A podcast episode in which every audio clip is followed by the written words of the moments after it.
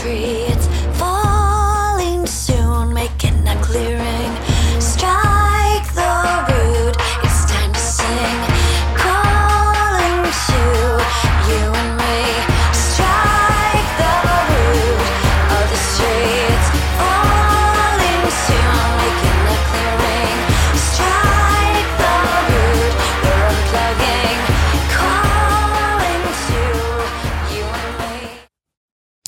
Hallo und herzlich willkommen beim Lifestyle Entrepreneur, dem Podcast für Gamechanger, die das Ziel haben, ihr Leben auf die nächste Ebene zu heben. Heute am Steuerrad ist wieder dein Testfahrer Mike Pfingsten. Ich gebe dir mein Wissen aus der Praxis für die Praxis, damit du erfolgreich und stolz bist auf das, was du erreichst. Ja, hundertste Episode und das Lustige ist, ich habe nach über anderthalb Jahren in den letzten vier Monaten nicht mehr wirklich viel gesendet, denn es hat sich viel getan bei mir und ich habe wahnsinnig viele neue Experimente gemacht, wahnsinnig vieles Neues gelernt. Und so wirst du in dieser Episode erfahren, warum Level 2.0 für mich dran ist, was das Ganze mit dem One Thing zusammenhängt, warum E-Mail Opt-in Mist ist und was das mit meiner Online-Bibliothek zu tun hat. Bevor ich jetzt gleich einsteige, sind noch ein paar Anmerkungen zu der heutigen Episode wichtig. Es ist heute Mai 2016. Ich habe über zehn Jahre internationale Teams geführt und viele Kulturen gesehen und habe dadurch halt auch teilweise meine ganz eigene, auch politische Sicht auf die Dinge. Egal was ich erzähle, schalte deinen eigenen Kopf ein. Und ich habe nicht die Wahrheit gepachtet. Das bild dir deine eigene Meinung zu dem ganzen Thema, was ich auch gleich hier durchaus immer wieder durchgehen werde und mache dir vor allem dein eigenes Bild. Gut, kommen wir mal zum ersten Punkt. The One Thing und meine neue Reise. Ich habe mich fokussiert auf mein Ding das eine Ding. Und ich hatte ja in der letzten Episode nochmal Bücher, auch nochmal neue Bücher dazu gegeben, vor allem eben Bücher, die mich sehr stark beeinflusst haben. The One Thing, Rule Number One, Rich Dad, Poor Dad, um nur einfach mal ein paar zu nennen. Die Frage, die natürlich dahinter steht, ist, was ist jetzt mein One Thing? Ich habe mich sehr intensiv mit dieser Frage beschäftigt, was ist eigentlich mein One Thing? Was ist das, was ich erreichen will in fünf Jahren? Wo will ich eigentlich hin? Und diesmal war es spannender. Ich mache diese ganze Geschichte mit den Zielen und so weiter ja schon seit 1997, glaube ich, habe ich damit so richtig ernsthaft angefangen. Und das Spannende ist, durch die Art und Weise, wie ich das jetzt vor allem in den letzten sechs Monaten intensiv bearbeitet habe, habe ich eine neue Antwort gefunden. Eine etwas andere Antwort als das, was ich die letzten 20 Jahre in meine Zielplanung reingeschrieben habe. Und weiß Gott, ich habe alles ausprobiert, was Zielplanung anging. Meine Antwort ist Freiheit. Was bedeutet das konkret? Zum einen finanzielle Freiheit. Ich habe die finanzielle Freiheit, das zu tun und zu lassen, was ich will. Zeitliche Freiheit. Ich habe die zeitliche Freiheit, das zu tun und zu lassen, was ich will, um mich mit Dingen zu beschäftigen, die mich wirklich interessieren. Und als drittes bedeutet das für mich örtliche Freiheit. Das heißt, ich kann tun und machen und leben, wo ich gerade lustig bin. Keiner kann mich zwingen, irgendwo an irgendeinem Ort zu sein, nur weil ich dann diesem Ort zu sein habe, weil wegen, da ist ja mein Job oder sowas. Also, ganz wichtig, das ist mein One Thing, Freiheit. Und mein Antrieb dazu, Neugier und die Zukunft. Das ist das, was mich schon immer fasziniert. Die Zukunft und die Neugier, wie kann man die gestalten? Und äh, werde da auch nochmal im Rahmen der heutigen Episode weiter tiefer einsteigen. Die Themen, die mich dabei bewegen, sind zum einen das Thema Roboter und wir als Menschen. Es gibt mehrere sehr gute Filme, die ich sehr empfehlen kann. Wie gesagt, ich gucke nicht viel Fernsehen, aber das, was ich gucke, sind dann wirklich Dinge, die mich interessieren. Ein Film, den, denke ich, viele von euch kennen, vielleicht auch gesehen haben, ist Die Matrix. Ein sehr, sehr spannender Film, um zu verstehen, wie Dinge funktionieren. Auch, auch der Plot, der dort aufgebaut ist, finde ich wahnsinnig spannend. Und es gibt einen zweiten Film, der ist sehr, also relativ neu, ich glaube, der ist jetzt zwei Jahre alt oder drei Jahre alt. Automatika, wo es geht eben um das Thema Roboter, Robotik und Menschen. Und ich finde dieses Thema wirklich für mich persönlich sehr spannend, weil es geht um unsere biologische Zukunft gerade die mich als Vater von drei kind, Kids natürlich sehr interessiert. Auf einer Seite, ich als Ingenieur finde Robotik und, und alles drum und dran faszinierend. Ich weiß, wohin die Reise geht. Ich habe eine Vorstellung, bin ja auch im Robotiklabor-Podcast als Mitpodcaster dabei. Wir beschäftigen uns mit diesen Themen und ich weiß, wo wir da stehen und ich weiß, was auch auf uns zukommt. Und ich sehe einfach an dieser Stelle, dass das für viel, viele Menschen gar nicht bewusst ist. Und ich glaube, an der Stelle müssen wir uns viel stärker mit dem Thema beschäftigen. Und ich beschäftige mich sehr, sehr stark damit, weil es geht auch stark in das Thema Ethik.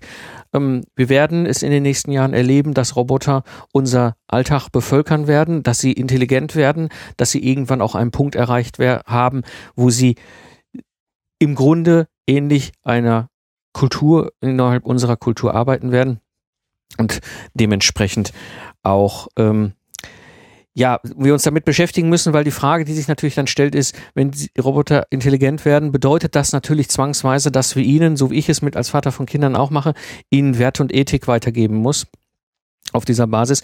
Und das ist interessant. Wir beschäftigen uns heute bis heute nicht damit in der Robotik, aber diese Robotik ist schon in der Lage, äh, intelligent zu funktionieren. Und äh, ich glaube, es ist an der Zeit, sich damit in der Wissenschaft und in der Wirtschaft auseinanderzusetzen, äh, was das bedeutet und wie wir das vor allem auch Robotern vermitteln können, weil sie werden, wie gesagt, in unser Leben eintreten, unser Alltag bestimmen. Und ich bin schwer davon überzeugt, in 30 Jahren wird diese Welt und dieser Alltag völlig anders aussehen als das, was wir heute kennen. Wie gesagt, ich bin ein Computerkind, habe äh, da schon sehr lange sehr tief mich mit beschäftigt und ich sehe, wie meine Kinder in dieser Welt des Internets aufwachsen, wie sie mit Technologie und Robotik interagieren. Ein Thema, was mich wahnsinnig bewegt, was mich wahnsinnig fasziniert. Ein zweites Thema, was mich wahnsinnig fasziniert und wahnsinnig bewegt, ist das Thema Europa-Business und die Politik. Ich habe halt erlebt in den letzten sechs Monaten, wie der Staat der deutsche Staat, der deutsche Finanzminister oder das Finanzministerium wie ein Robin Hood durch mein Unternehmen äh, spaziert ist, einfach mal den Arm ausgestreckt hat und 10.000 Euro aus meinem Laden rausgeräumt hat. Äh, die haben die Gesetze nicht geändert, alles ist cool. Ich habe mich immer nach den Gesetzen äh, ausgerichtet, aber leider haben sie und auch die Gerichte die Interpretation der Gesetze geändert, die seit 30 Jahren halt äh, gang und gäbe war mit dem Ergebnis, dass ich zwar vor Gericht da gekämpft habe und einen Teilerfolg äh, erreicht habe, das bedeutet aber nicht, dass trotzdem ich das Erlebnis hatte, wie es ist, wenn der deutsche Staat einfach mal Robin Hood ähnlich durch meinen Laden reitet, ähm, was jetzt gerade nicht bei mir für ein Gefühl der Rechtssicherheit gesorgt hätte. Es wäre was anderes gewesen, wenn sie Gesetze geändert hätten, ich das verpennt hätte oder wie auch immer. Ja, das okay, aber es wurde nichts geändert. Es ist einfach nur eine Interpretation des Gesetzes geändert worden und dementsprechend hat einfach die deutsche Rentenversicherung lustig mal in meinem Laden äh, Geld rausgeräumt. Ja, ähm, ist so. Wir werden es äh, erleben, auch da nochmal einen ganz anderen äh, Aspekt. Äh, sie haben mir mein Europa kaputt gemacht. Ich erlebe, was da gerade in der Finanzwirtschaft passiert und äh, auch in der Politik. Ähm, und ich hab, bin dort traurig. Ich kann es nicht anders formulieren. Ich fühlte mich immer als Kind Europas. Für mich war das eigentlich das, wo ich unterwegs bin. Ich bin nun halt immer schon auch international unterwegs gewesen, habe äh, die Welt gesehen und dementsprechend war ich war es für mich das, was Europa ausmacht, das, was die Gründerväter, was ein Genscher, was ein, ein, ein, ein auch die großen Namen in der Politik dort aufgebaut haben.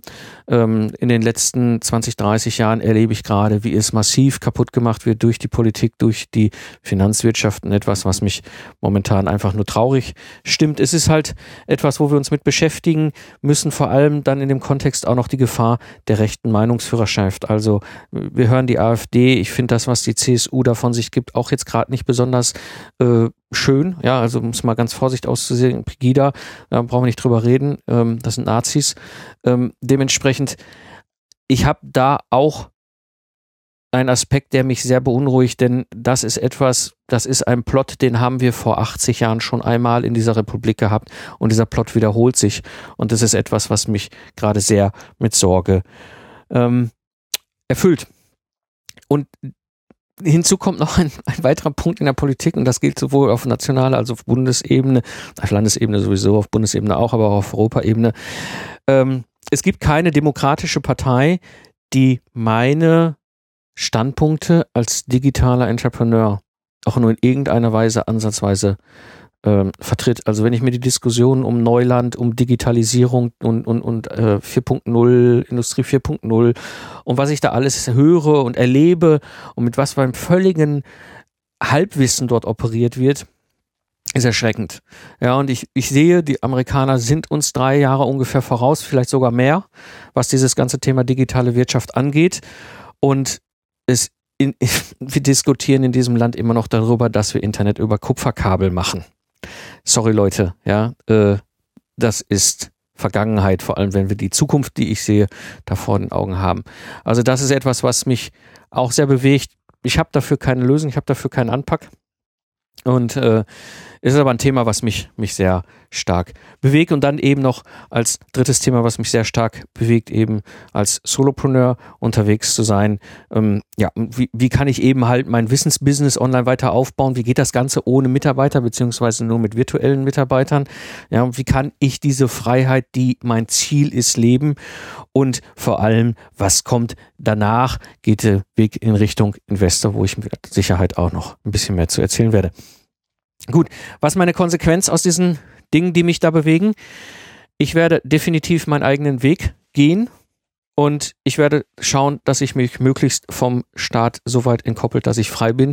Ja, das hat gereicht, dass der deutsche Staat einmal durch meinen Laden geritten ist und äh, ich fühlte mich wie in einem dritte Weltland, wo Politiker einfach mal Gesetze anders interpretieren und du hast keinerlei Chancen, auch nicht mal vor Gericht.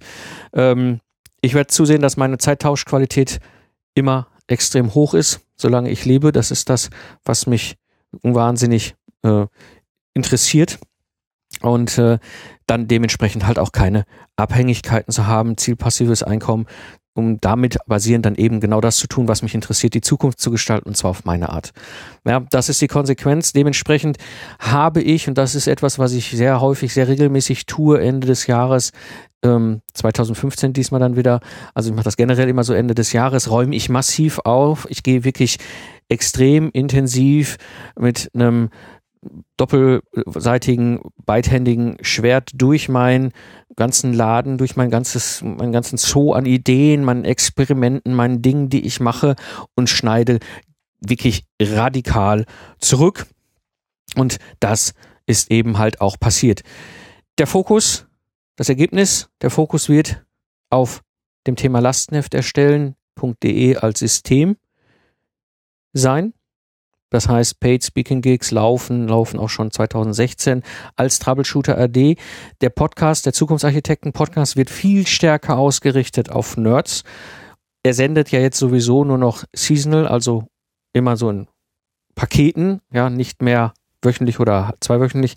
Das habe ich ja auch schon länger umgestellt beim Zukunftsarchitekten. Hintergrund ist der, ich habe aus der Community Rückmeldung gekriegt, super toller, spannender, nerdiger Inhalt. Ja, lass mal diesen ganzen Leadership-Kram weg. Und das Faszinierende ist dabei eben halt, den gleichen Effekt hatte ich auch mit dem anderen Teil der Hörer-Community, die nämlich in Führungsverantwortung sind, die sagen, boah, dieser nerdige Kram ist ja schon ganz cool, aber kannst nicht mal mehr Leadership-Themen machen. Und dementsprechend wird jetzt 2016 ist gerade in der Entstehung ein neuer Podcast, der Troubleshooter-Podcast, ähm, wo ich eben halt viel stärker auf das Thema Leadership eingehe. Es wird dazu relevante Barcamps geben, aber wie gesagt, alles in diesem einen Universum Lastenheft erstellen.de als System mit der da verbundenen Online-Bibliothek. Das hat natürlich auch Auswirkungen auf alles andere, was ich so getan und getrieben habe. Wie du vielleicht schon gemerkt hast, Lifestyle Entrepreneur hat ein paar Monate nicht gesendet. Jetzt sind ein paar restliche Episoden rausgekommen, die hatte ich einfach noch auf dem Stack. Und äh, Lifestyle Entrepreneur ist Hobby. Das bedeutet für mich, das, was ich hier tue, das, was ich hier treibe, ist meine Hobby, Freizeit, wenn ich da Bock drauf habe. Es wird kein Business Mentoring mehr geben. Auch das ist, wird ein auslaufendes Ding sein. Ich habe noch Mentees zurzeit, aber wenn die Mentees so weit sind, dass sie alleine laufen können, werde ich keine neuen Mentees mehr annehmen. Es wird auch kein Podcast, E-Book, Podcast, Online-Kurs, nichts in dieser Richtung mehr geben. Auch das Business Podcast Barcamp ist Hobby. Es ist ja schon der Termin 2016 online, September 2016. Du kannst unter businesspodcastbarcamp.de schauen. Da kannst du auch schon Tickets kaufen. Ist auch schon, die Early Birds sind auch schon ausverkauft, also läuft gut. Aber es bleibt, ist und bleibt Hobby. Ich werde das durchziehen dieses Jahr. Hab da Bock drauf, auch auf diesen Austausch. Ob es das nächstes Jahr nochmal geben wird, kann ich dir nicht versprechen. Es ist Hobby. Und äh, das gleiche bedeutet natürlich auch hier für diesen Podcast, da ich selber ja auch einen anderen Weg gehe, auch viel stärker in Richtung Investor gehe, wird dieser Podcast vielleicht eine neue Ausrichtung kriegen. Also wirklich auch ganz stark nochmal in Richtung als Investor-Podcast, wo ich dann irgendwann anfange, mein ganzes Investorwissen weiterzugeben. Deswegen kann ich dir an dieser Stelle nur absolut empfehlen, wenn du das nicht schon hast, abonniere den Podcast auf deinem Smartphone. Es gibt da mehrere Möglichkeiten. Wenn du aus dem Apple-Universum gehst, kannst du einfach im iTunes gehen und dort den Podcast raussuchen und abonnieren drücken. Wenn du aus den anderen Universen kommst, gibt es eine relativ simple Möglichkeit. Geh mit deinem Smartphone auf lifestyleentrepreneur.de. Dort findest du das Cover von dem Podcast und unten drunter einen kleinen Button, der heißt Abonnieren. Wenn du da drauf gehst, geht ein Menü auf und du wirst geführt durch dein Podcast Android, Microsoft, wie auch immer, Universum, sodass du in der, in der Lage bist, diesen Podcast zu abonnieren und wirst dann jedes Mal, wenn ich dann hier neues Wissen mal rausgebe und, und neue Episoden einfach ins Netz stelle, direkt sie auch runterladen können. Das bedeutet, mein One Thing für 2016, ich nehme einen komplett anderen Abzweig. Ich werde wieder natürlich weiter Experimente fahren, um meinen passiven Einnahmestrom weiter aufzubauen, und diesen Einnahmestrom eben als Value Investor zu investieren. Ja, und es gibt dadurch natürlich, die Frage kam auch schon in den letzten Wochen und Monaten, wann gibt es nochmal Möglichkeiten, mich als Solopreneur persönlich zu treffen? Ich werde meine Verfügbarkeit massiv zurückfahren. Es wird nicht so wahnsinnig viel Dinge geben 2016, wo man mich noch erreichen kann. Wie gesagt, das Business Podcast Barcamp am 23.09., 24.09. ist noch eine Möglichkeit. Und es gibt natürlich die Möglichkeit, mich als professioneller Speaker zu einem Event zu buchen. Aber ansonsten wird es keine großen Dinge mehr geben. Ich werde mich sehr stark auf mein One Thing zurückziehen, eben mit dem Ziel Freiheit. Ja, soweit zu dem Thema The One Thing und meine neue Reise. Kommen wir zum zweiten Punkt. Mein aktuelles Experiment Online-Bibliothek. Und die, die vielleicht diesen Podcast jetzt das erste Mal hören oder noch nicht so viele Episoden gehört haben, ich komme aus diesem ganzen wissenschaftlichen Kontext. Das bedeutet für mich, ich mache Dinge im Business, indem ich eine Hypothese aufstelle und ich versuche diese Hypothese mit einem Experiment zu belegen oder zu widerlegen und aus diesem Experiment zu lernen, um die Hypothese zu verbessern, um mich weiterzuentwickeln. Und das ist für mich ein Experiment und das tue ich sehr viel, sehr häufig in kleineren Experimenten, größeren Experimenten. Und ich habe im Jahr 2000, Anfang 2015 ein, ich, nenne es Solopreneur-Experiment 1.0 gestartet. Ähm, naja, ich habe es eigentlich vorher schon gestartet. Also ich habe es gibt ein, sagen wir mal, Solopreneur Experiment 1.0 Variante. Hat im Grunde gestartet, indem ich in diesem Honigtopf gefallen bin und angefangen habe zu podcasten 2012 mit dem Zukunftsarchitekten, wo ich dann mein Wissen ins Netz gebracht habe. 2013 mit der Rückmeldung aus der Community, bitte ein Buch zu schreiben, ein E-Book geschrieben habe was dann dazu geführt hat, dass ich 2013 Paid Speaking äh, Gigs hatte. Also ab, da ging es dann los. Ich habe schon viel, viel früher als Redner gerne mein Wissen geteilt, ähm, aber eben dort seit 2013 dann auch angefragt worden bin, aus der Industrie Vorträge zu halten und dann 2014 in der Industrie halt auch das Mentoring gestartet habe. Seitdem begleite ich vor allem Projekte und Projektleiter als Mentor in der Industrie, also in meinem Ingenieurkontext und habe dann im Januar 2015 den Blog lastenhefterstellen.de gestartet. Das kam so aus dem ganzen, ja, ich sag mal Zusammenfahren Ende 2014, wo ich merkte so, hoppala, ja, an dieser Ecke mit den Lastenheften, da ist irgendwie Musik drin. Da passiert ganz viel. Die Episoden zu dem Thema wurden äh, rauf und runter gehört. Wenn ich bei Google Lastenheft oder Lastenheft erstellen eingebe, dann siehst du äh, das, was ich da treibe, direkt auf den ersten Suchtreffern bei Google. Also es wird auch gesucht und es wird auch gefunden. Und ich sah auch die Zugriffe auf den verschiedenen äh, Bereichen. Und habe dann gedacht, gut, dann machst du einen Blog parallel zum Zukunftsarchitekten Lastenheft erstellen.de und habe dann relativ schnell gesagt, weißt du was, Membership ist cool, reden ja alle von, Du brauchst eine Membership und zwar genauso, wie sie sein soll.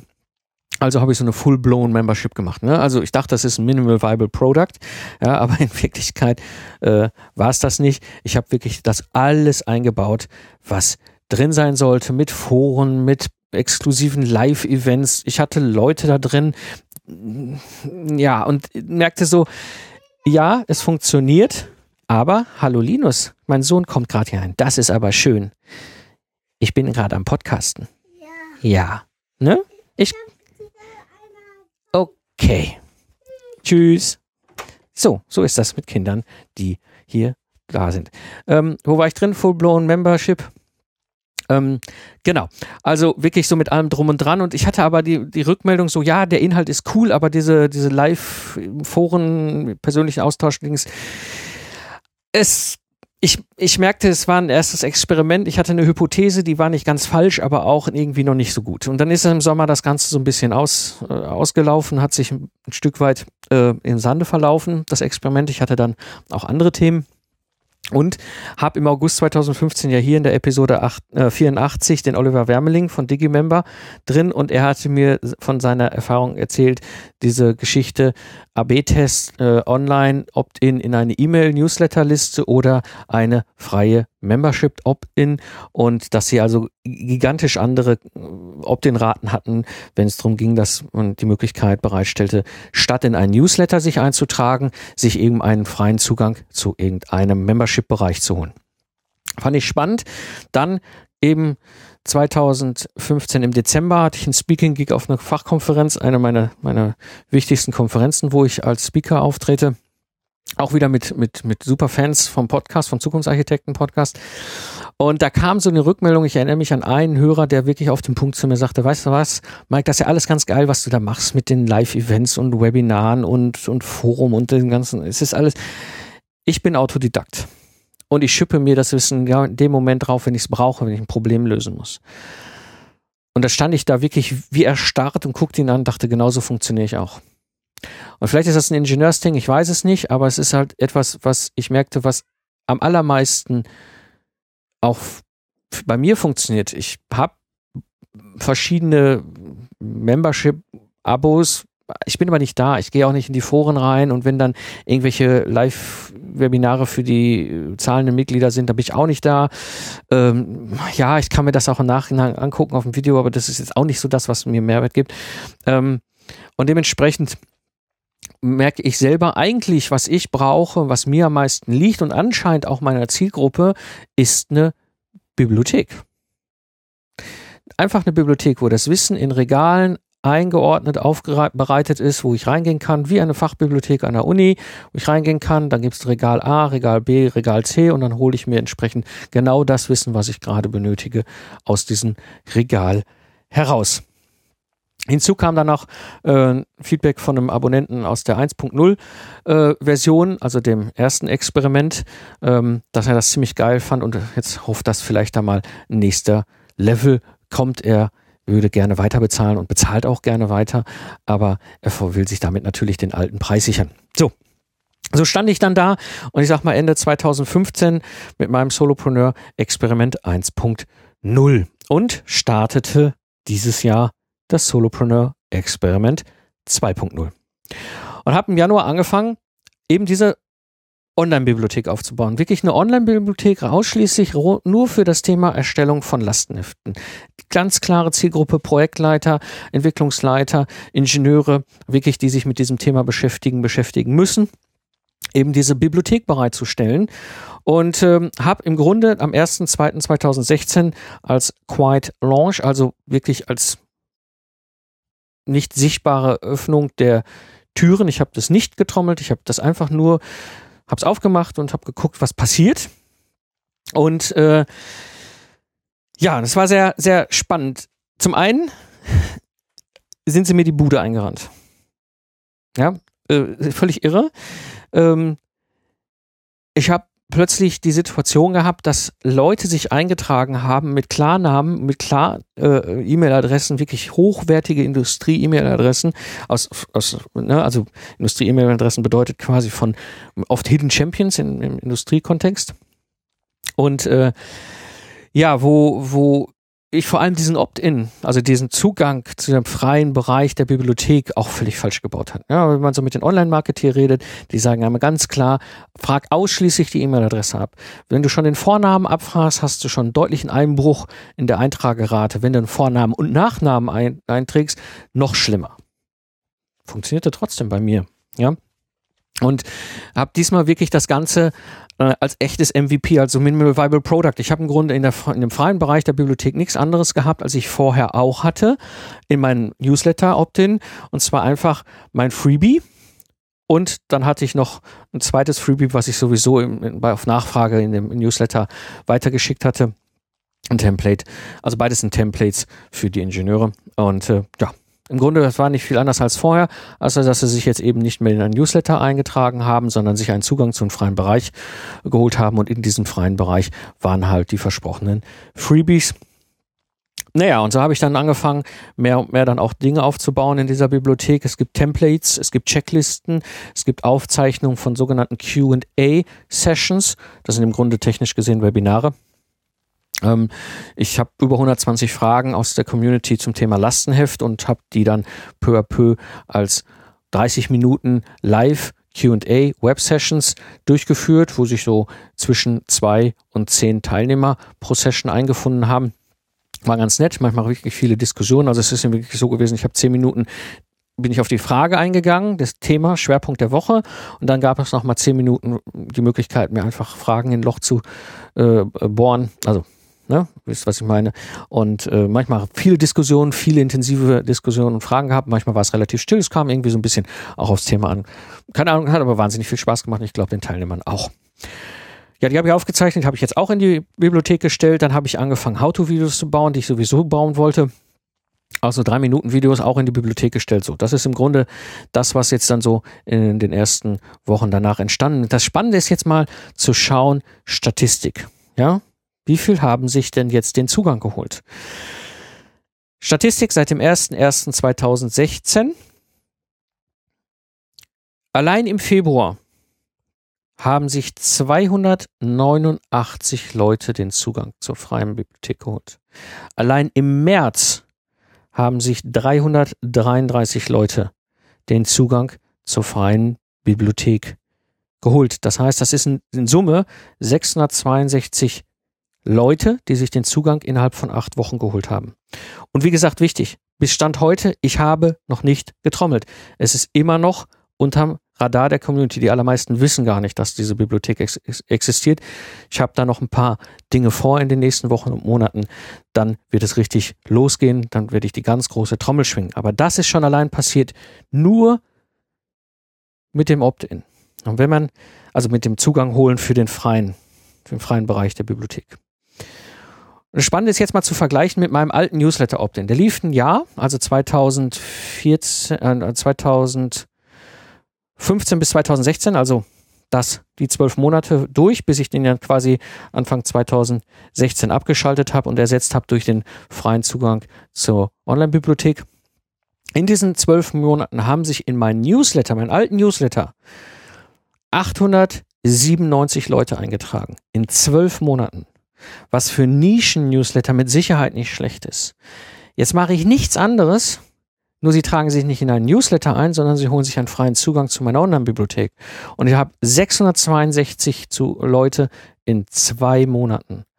Ja, das heißt, ich habe nach drei Monaten sehr wahrscheinlich die gleiche Anzahl an Leuten in die Bibliothek einen freien Zugang geholt haben, wie vorher in zwölf Monaten in meinem Newsletter.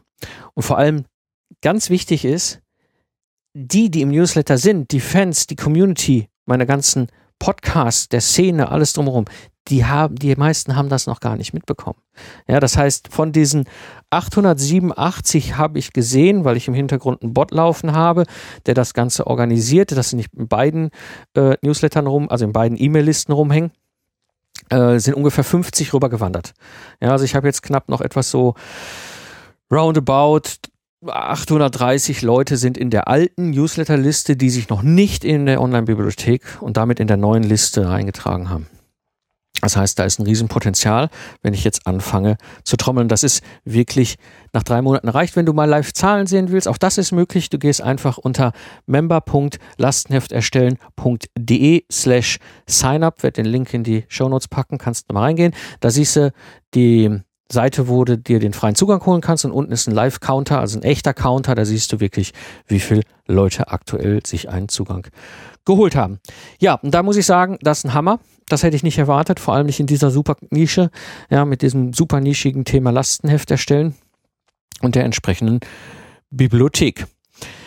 Gut, was sind so die aktuellen Schritte mit diesem Thema? Ähm, zum einen die wirtschaftliche Betrachtung. Wenn ich das Ganze jetzt mal hochskaliere, projiziere auf zwölf Monate, würde es bedeuten, dass ich so etwa roundabout 3600 Free Member habe die sich eingetragen habe. Ja, das heißt, wenn ich jetzt mal eine 50% Sicherheitsmarge reinziehe und sage, ich nehme mal nur die Hälfte von denen. Ja, potenziell, wenn ich es hochskaliere, müsste ich 3600 haben. Mach mal 50 Prozent. Ja, also müsste ich in zwölf Monaten 1800 Free Member haben. Jetzt bin ich hingegangen, habe mal diese, diese Member, die Mitglieder des freien Bereichs mal ein bisschen segmentiert und ich sehe im Grunde, es gibt verschiedene Szenarien, warum Leute sich dort eintragen. Ja, das mit absoluter Mehrheit äh, klare Szenarios, es sind Projektleiter, die haben jetzt gerade im Projekt genau das Problem, sie müssen jetzt ein Lastenheft erstellen, um den blöden Job in ihrem Projekt voranzuschieben und vom Schreibtisch zu bekommen. Und das sind circa 70 Prozent sind projektbezogen, die sich eintragen, die wirklich aktiv dazu gerade was suchen. Etwa 20 Prozent der Leute, die sich eintragen, sind Prozess, auf der Suche nach Prozesssachen. Das bedeutet, dass in der Regel Führungskräfte, Abteilungsleiter Qualitätsingenieure, die sagen, ja, irgendwie wollen wir mal in unserer Abteilung, in unserem Bereich die Prozesse verbessern. Dafür brauchen sie Checklisten, dafür brauchen sie Templates, dafür brauchen sie Prozessvorlagen, all diese ganzen Sachen, ist ja auch alles schon da. Ja, also, das ist eine zweite Gruppe, aber etwa nur 20 Prozent der Leute. Dann gibt es eine sehr spannende Gruppe, ähm, ich sag, nenne die mal Weiterbildung vom Szenario. Ich habe auch in dazu in den letzten Wochen immer wieder E-Mails gehabt. Das sind Ingenieure meistens 50 plus. Ja, die merken so, oh, ich bin jetzt seit 30 Jahren im Job wenn ich jetzt nochmal wechsle, das Thema Bewerbung wird nicht einfacher. Ja, und die wollen sich weiterbilden und dann ist es halt ein Thema, wo sie sagen, ach, weißt du was, dann bilde ich mich mir in dieser Ecke weiter, hole mir vielleicht auch noch ein Zertifikat, irgendwas, was auch immer. Aber um eben attraktiver zu sein, nochmal am Arbeitsmarkt eben bei einer Bewerbung. Und das sind so circa fünf Prozent der Leute. Und dann weitere fünf Prozent sind eigentlich auf der Suche nach dem Premium-Ding, sprich alles. So, und das ist für mich nochmal interessant mit dieser Segmentierung der Mitglieder auf die Szenarien. Hat sich für mich ganz klar ein Szenario herausgestellt. Das ist das Szenario Projekt. Sprich also Projektleiter brauchen jetzt ganz schnell für ihr Projekt ein Lastenheft. Und damit werde ich jetzt einen bezahlten Bereich aufbauen. Das ist im Grunde schon fast komplett eingerichtet, wird jetzt auch im Mai 2016 als Experiment starten. Hab da auch viel, was das Thema Zahlen und auch Zahl und Preis und all das angeht, sehr intensiv mich damit beschäftigt. Auch dazu hatte ich ja schon Bücher in der letzten Episode mit dem Thema Automatic Customer und wie man dann über die, diese ganzen verschiedenen Parameter aus sowas her, herleiten kann. Interessant ist, ich habe jetzt auch nochmal Folgendes gemacht. Ich habe mir nochmal ein Business Model Canvas äh, vom äh, Alexander Osterwalder herangezogen. Hab, die haben eine App, das, die kostet 30 Euro im App Store für ein iPad. Habe mir die trotzdem mal gekauft, habe das da alles nochmal aufbereitet und in dieser App kann man eben halt auch Zahlenwerke hinterlegen und habe das mal gemacht und habe alle Zahlenwerke hinterlegt, erstmal real und habe dann auf alles 50% Safety Marge reingebracht reingehauen. Das heißt, statt 3600 Leute, die sich ja wahrscheinlich ja innerhalb der nächsten zwölf Monate in Summe dann eintragen und freien Zugang holen werden, eben nur 1800. Ja, dann habe ich die Conversion Rates, die so typisch sind, ja ursprünglich real reingetragen, habe die auch mal halbiert. Ja, habe die Kosten reingetragen, wie sie aktuell sind und habe es verdoppelt. Ja, das heißt, ich habe in allen Bereichen im Grunde 50% Sicherheitsabschlag gemacht, Bedeutet, wie gesagt, das ist eine Hypothese, das ist das nächste Experiment, was gerade läuft. Ich muss oder werde, ne, Hypothese, theoretisch einen Einnahmestrom von 75.000 Euro generieren, werde eine Kostenstruktur haben von 28.000 Euro, was bedeutet 47.000 Euro Gewinn. Wie gesagt, das ist noch theoretisch, das ist die Hypothese, die gilt es zu beweisen, das ist jetzt mein Job. Das ist aber eine Hypothese, die basiert eben auf einer extrem konservativen Annahme mit wirklich diesen 50 Prozent Abschlägen. Ich bin mal gespannt, wohin das mich 2016 so treiben wird. Dann kommt noch ein zweiter Punkt dazu. Autoresponder Madness. Ich weiß nicht, ob ihr davon schon mal was gehört habt. Ich bin über meine Mastermind darüber gestolpert, sehr, sehr interessant.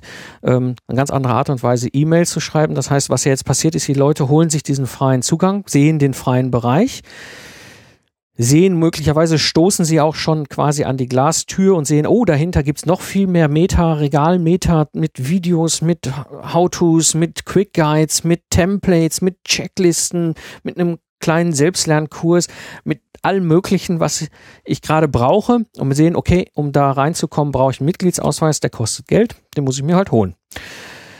Und Sie werden ja auch in diese e neue E-Mail-Liste eingetragen und in dieser neuen E-Mail-Liste werde ich jetzt eine, eine ARM-Sequenz, also es nennt sich halt Autoresponder Madness Soap, äh, Soap Opera Sequence, sehr spannender Aufbau, äh, wie man E-Mails aufbaut, wo ich quasi über acht E-Mails jeden Tag eine wird, wird da gesendet, wiederum auf Fragen eingehe. Und zwar genau auf die Fragen eingehe, die ich ja sowieso von den Ingenieuren bekommen habe. Und zwar so aufgebaut, dass ich die Basics lege, wirklich den Weg dahin lege. Und es wird, wird in zwei Richtungen was passieren. Entweder werden Leute sich aus dieser E-Mail-Liste austragen, weil sie sagen, das ist viel, das will ich nicht. Oder werden Leute immer weiter da reingehen und sagen, das ist einfach geil. Und sie bekommen in dieser Soap Opera Sequence Videos, also How-to, äh, äh, äh, das sind Aufnahmen aus dem QA-Sessions zu sehen, die es nicht im freien Bereich gibt, die sie auch nicht im freien Bereich sehen. Ja? Ähm, und Auszüge aus den Quick Guides, die es dann auch nicht im freien Bereich gibt, sondern eben halt nur in dieser Kombi. Ich bin mal gespannt, wie das funktioniert. Ist alles aufgebaut. Dementsprechend parallel kommt noch dieser Selbstlernkurs rein, dass Sie eben halt auch eine Struktur finden, wie Sie dieses ganze Wissen in der Bibliothek für sich so aufbereiten können, dass Sie halt wirklich innerhalb von zwei Wochen Ihr freigegebenes Lastenheft bekommen. Ja, das ist so mein Sommer 2016 und das, womit ich mich halt so in den nächsten Zeit beschäftigen werde. Wie gesagt, mein aktuelles Experiment Online-Bibliothek. Kommen wir zum dritten Punkt. Und das war gerade eben schon vielleicht das eine oder andere Mal äh, sichtbar. Der dritte Punkt, der Weg zum Investor. Wie gesagt, mit dem Thema Investor und Investieren und dem ganzen Thema Wirtschaft und, und, und, und sowas beschäftige ich mich schon, schon im Grunde sehr lange. 1993, meine Lehre, habe ich halt miterlebt, wie es ist, äh, wenn ein kleines Ingenieurbüro mehrmals wir wussten es nicht, heute aus der Distanz kann ich so sagen, der wahrscheinlich durch eine Insolvenz gegangen ist. Ähm, und parallel aber eben halt das ganze Thema, ich arbeite, habe hab im Ruhrpott gelebt, zwischen Kohle und Stahl aufgewachsen, da gearbeitet, so war das Verständnis von Arbeit und dementsprechend auch dem Umgang mit Geld. Ähm, es war nicht das Thema. Ja, aber die Neugier zu dem, zu diesem Thema war schon immer da. Es hat mich immer schon interessiert, äh, zu investieren. Und äh, ja, und habe mich das erste Mal so wirklich intensiv damit beschäftigt 2001, denn als junger Ingenieur hatte ich plötzlich Geld. Ja, ich hatte plötzlich einen Job dann, wo ich halt auch ein doch sehr attraktives äh, Einkommen hatte und dementsprechend auch Geld über hatte als als Single kriegst du da mehr Geld, als du brauchst. Und äh, ja, konnte mich eigentlich so ein bisschen äh, mit dem Thema mal auseinander, das übliche, also wie kann ich Geld sparen, ne? Geld anlegen, wie kann ich da machen und bin aber ähm, ja, in, in die klassische PR-Falle gefallen, die wahrscheinlich die meisten von uns fallen und dann irgendwo mit Versicherungsberatern, die einem gesagt haben, du brauchst das und das und das, damit deine Rente sicher ist. Und äh, ja, bin so halt diese gewöhnlichen Wege gegangen, habe viel Geld damals schon begonnen halt zurückzulegen in solche Geschichten. Und äh, ja, warum soll ich denn auch schlauer sein als der ganze Rest? Und ähm, dann ist das Thema so ein bisschen, äh, ja, ich sag mal, in der Versenkung verschwunden. Das Interesse war zwar immer da, aber es war für mich nicht so primär. Auch hier, die, die den Podcast schon lange verfolgen, wissen, was so in der Zeit gelaufen ist. Und so das erste Mal richtig wiedererweckt wurde es 2014 durch den Kurt ist ein Hörer und ein Mentor, was dieses Thema angeht. Und äh, er hat gesagt, komm, äh, komm einen Tag zu mir, ich zeige dir mal, wie funktioniert das mit dem Geld direkt an der Börse anlegen. Ähm, ich habe das System verstanden, was er nutzt, was er äh, einsetzt. Ich habe so meine Schwierigkeiten mit der Umsetzung, weil für mich sind es immer noch zwei Sachen, ob ich Geld spekulativ an der Börse anlege, also kurzfristig oder wirklich als Investor. Ähm, ich sag mal, der einfache Unterschied ist, ich nehme Geld, kaufe mir nach einer intensiven Bewertung äh, entsprechend Anteile an einem Unternehmen und dann kann, ist es mir egal, ob die nächsten zwei Jahre die Börse abgeschaltet wird, ähm, weil ich über dieses, diesen Anteile einfach mein Geld erhalte. Das ist so ein bisschen der Unterschied zwischen den verschiedenen Formen, wie man Geldanlagen kennt. Es gibt ja kein besser und kein schlechter. Man muss alles gucken, was liegt hier. Ich merkte, okay, das ist sehr spannend, was der Kurt macht. Ziemlich geile Geschichte. Aber irgendwie, ja, nur ganz 100 Prozent merkte ich, war, da ist noch was. Und ähm, ich war aber auch 2014 noch damit beschäftigt, meine ganzen Altlasten aus meinen alten Unternehmensexperimenten noch irgendwie mal zu erschlagen. So, und dann zündete das ganze Thema halt wirklich im September 2015 im Zuge von dem Buch The One Thing, hatte ich jetzt ja, glaube ich, auch schon mehrmals hier auch in der letzten Episode erwähnt. Denn zum einen waren die Altlasten aus den Unternehmerexperimenten weg, ja. Ich hatte einen Kollateralschaden nun mal halt mitgemacht, ja. Ich habe einfach mal 250.000 Euro versenkt, auch ein Stück weit in der Zeit die Familie vernachlässigt, ähm, Dinge, also Zeit investiert in Dinge, die mir wichtig erschienen, aber aus der heutigen Sicht keine hohe Zeittauschqualität hatten. Und habe jetzt aber die, wirklich die Freiheit, neue Wege zu gehen. Und die Frage, die sich dann eben halt auftat, war, welche Wege gehe ich denn? Welche Wege gibt es denn? Wie kann ich ein System ein, aufbauen? Ja, wie kann ich diesen Weg in Richtung Investor gehen? Wie kann ich äh, den Einnahmestrom nutzen? Ich hatte ja eben auch schon mal noch Hypothese, was für ein Einnahmestrom aus so einem System rauskommen kann wie kann ich diesen Einnahmestrom eben nutzen, um dann nämlich auch den nächsten Schritt machen in die finanzielle Freiheit. Also wie kann ich mich finanziell entkoppeln. Ja, und so war ich eben auf der Suche wieder unterwegs und guckte, okay, was gibt es denn da? Und ja, was liegt bei mir halt näher? Suche ich doch Podcasts zu Finanzthemen. Ja, investieren, Finanzen, Wirtschaft. In die, ja, da, in Deutschland, also ja, da, da gibt's schon die sind gut, manche sind ein bisschen komisch. Ja, ich merkte halt immer, ich bin Investor, ich bin kein Spekulant. Ja, ich investiere wirklich mit dem Ziel, auch unabhängig, ob das jetzt investieren über die Börse funktioniert, es geht ja auch in investieren, was außerhalb der Börse ist, habe ich ja auch gemacht, habe Anteile von Unternehmen gehalten ähm, und dementsprechend merkte ich immer mehr, ich bin Investor als Investor unterwegs oder Value Investor ist der Fachbegriff in der Szene denn es gibt so einen Aspekt, der mir sehr dann auch nochmal bewusst wurde. Äh, ich bin, für mich machen Spielbanken keinen Sinn. Ich habe den Effekt mal gehabt, da war ich Ende, Ende 20, da hat mein engsten Freundeskreis mir zum Geburtstag einen Besuch in der Spielbank mit 50 Euro geschenkt ähm, wo wir dann alle dahin gefahren sind. Der Witz war, alle haben Spaß gehabt, haben ihre 50 Euro auf den Kopf gehauen. Ich weiß nicht, vielleicht der eine oder andere sogar noch mehr. Und ich bin mit 50 Euro wieder rausgegangen, weil ich schlicht keinen Sinn saß, sah einfach spekulativ irgendwie Geld auf irgendwas draufzuschmeißen. Und ähm, war, war ein bisschen skurril. Ich habe den Jungs das erklärt, fand, war auch cool, aber ja, ich merkte eben, ich bin kein Spekulant. Ja, naja, so richtig glücklich war ich mit der Podcast-Szene in Deutschland nicht. Es gibt ein paar gute, kann, wirklich, wer Interesse hat, kann mich mal fragen, was, was man da sich so anhören kann. Naja, auf jeden Fall, was lag dann nicht näher, als eben halt Podcasts in den USA mal zu dem Thema rauszusuchen bin eh viel international unterwegs, höre fast auch nur ausschließlich englischsprachige Podcasts, lese fast ausschließlich englischsprachige Bücher und ähm, muss sagen, das ist noch schlimmer als in Deutschland. Ja, also äh, ich sag mal, da, hier in Deutschland geht's noch halbwegs gesittet zu diesem Thema zu. In den USA hast du echt, also das, also da sind Vögel am Mikrofon unterwegs, wo du manchmal denkst, um Gottes Willen. Ja, bin aber über einen Podcast ähm, gestolpert und der ist wirklich zu empfehlen. Der Podcast heißt Invested von Phil Town.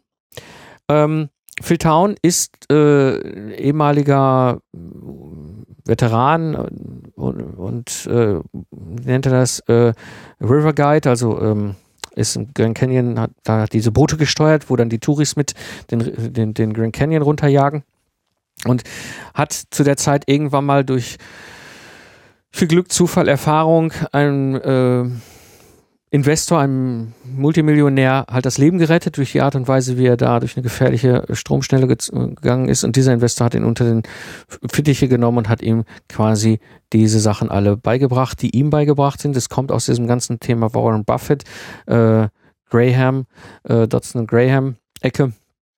Und äh, ja, und das hat dazu geführt, dass er quasi aus nichts im Grunde heute mehrfacher Multimillionär ist, durch eben diese Art und Weise zu investieren.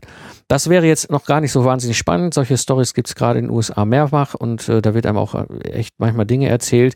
Was ich spannend finde an, an seinem Podcast ist, er macht den Podcast nicht alleine, er macht den Podcast eben zusammen mit seiner Tochter und seine Tochter grillt ihn richtig. Und das ist ziemlich cool, weil eben sie zum einen ist es ne, Vater-Tochter, ja, die Tochter glaubt sowieso erstmal nicht, was der Vater da erzählt.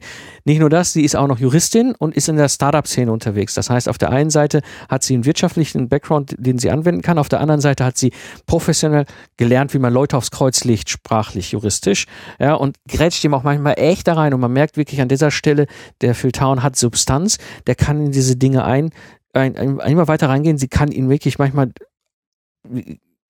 wirklich mit, mit der Hand auf den Tisch festnageln, dass da irgendwas nicht ganz sauber ist und er kann es sauber begründen oder kommt mit einer sauberen Erklärung wieder zurück. Also muss sagen, da ist viel, viel, viel Substanz drin. Viel, also das erste Mal das Gefühl, dass ich doch sagen kann, okay, das ist jetzt nicht irgend so ein Kasperle, der mir glaubt, äh, zu erzählen kann, wie die Finanzwirtschaft funktioniert. Das ist einer, der wirklich Ahnung hat und durch diese Vater-Tochter-Geschichte merkt man auch sehr intensiv, wie das funktioniert. Ist das auch einfach ganz geil. Manchmal erzählt der, der, der Phil Town, also der Vater, Dinge, wo man denkt, ah, okay, kann ich nachvollziehen, kann ich nachvollziehen und plötzlich grätscht sie rein mit einer Frage und in dem Moment, wo sie die Frage stellt, merke ich so, scheiße, die Frage habe ich auch gerade gehabt und das ist wirklich super. Ja, basiert im Grunde, er nennt das Rule Number One, Never Lose Money und äh, geht im Grunde um das Thema bei Businesses Long Term, also langfristig in Unternehmen zu investieren, ja, und wirklich äh, das Unternehmen oder dieses Investment wirklich sauber zu bewerten, zu sagen, was ist denn der Wert, ja, und äh, die Szene, die Kollegen nennen das eben bei business at a fair price, also das bedeutet eben zu sagen, okay, wann gibt es denn einen fairen Preis, wenn ich das diesen, dieses Unternehmen jetzt zu diesem Preis kaufe ähm, dass ich dann entsprechend meine Rendite, die ich mir vorstelle, langfristig auch erhalte. Super spannendes Thema, wirklich cooler Podcast. Auch ein Buch dazu hatte ich letzte Mal auch schon erwähnt und das ist halt im Grunde mein neuer Weg.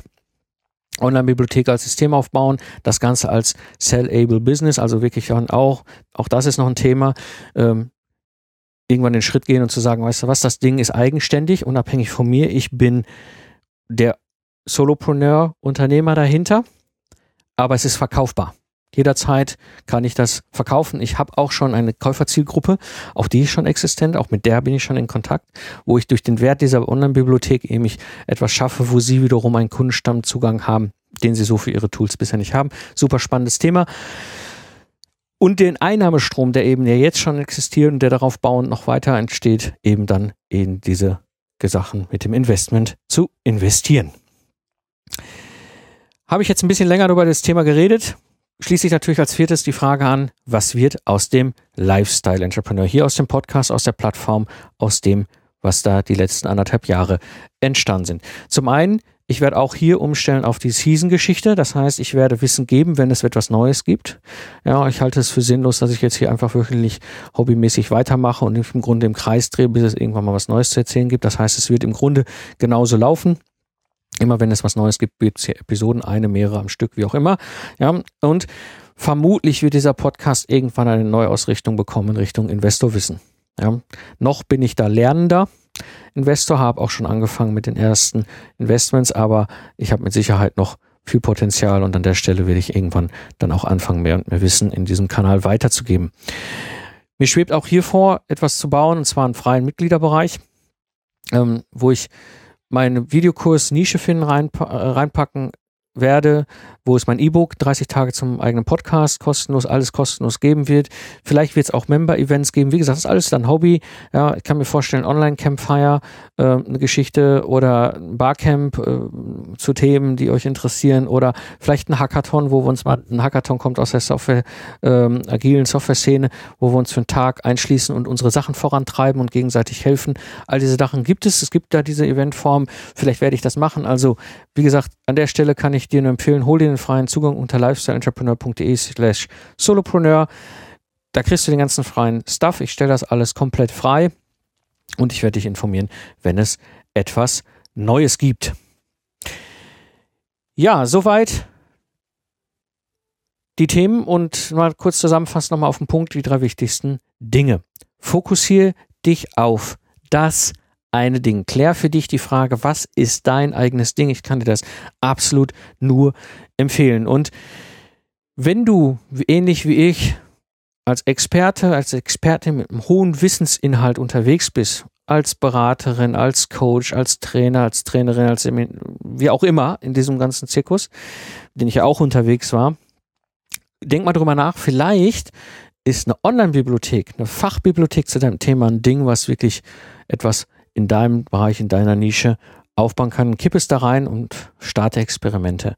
Und wie gesagt, mein Weg ist eine Reise, mein Leben ist eine Reise und ich bin dort mittlerweile an einem Abzweig angekommen, wo ich ganz stark in Richtung Investor weiter spazieren werde.